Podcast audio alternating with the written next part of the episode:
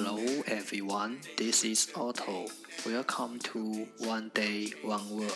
大家好，我是 Otto。您现在收听的是荔枝 FM 幺四七九八五六，图听每日十五分钟英语之每日一词。欢迎收听，欢迎订阅。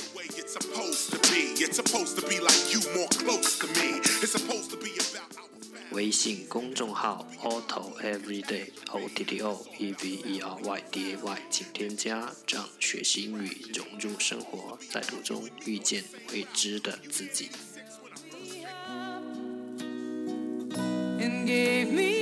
让我们一起简单的坚持每一天。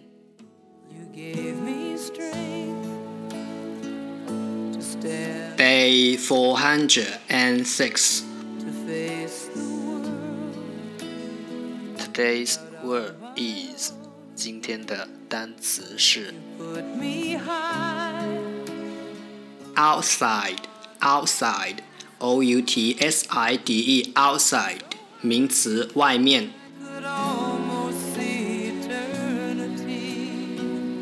Let's take a look at its example. 让我们看看它的例子。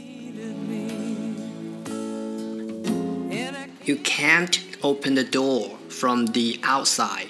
你从外边打不开这个门。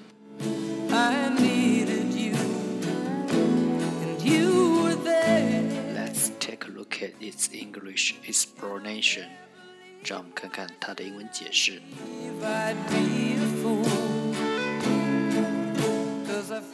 The outer side or surface of something，某物，something，外边，the outer side，表面，or something，某物的外边或表面。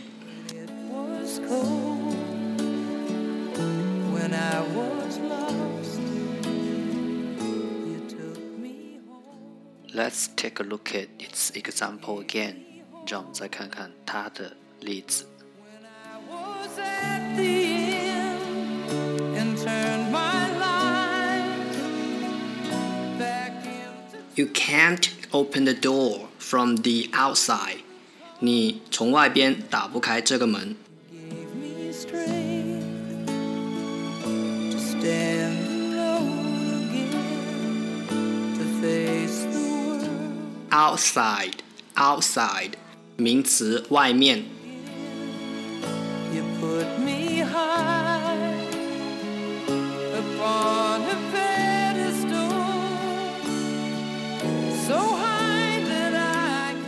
每一天过得像最后一天，你会更坚定尝试你要的。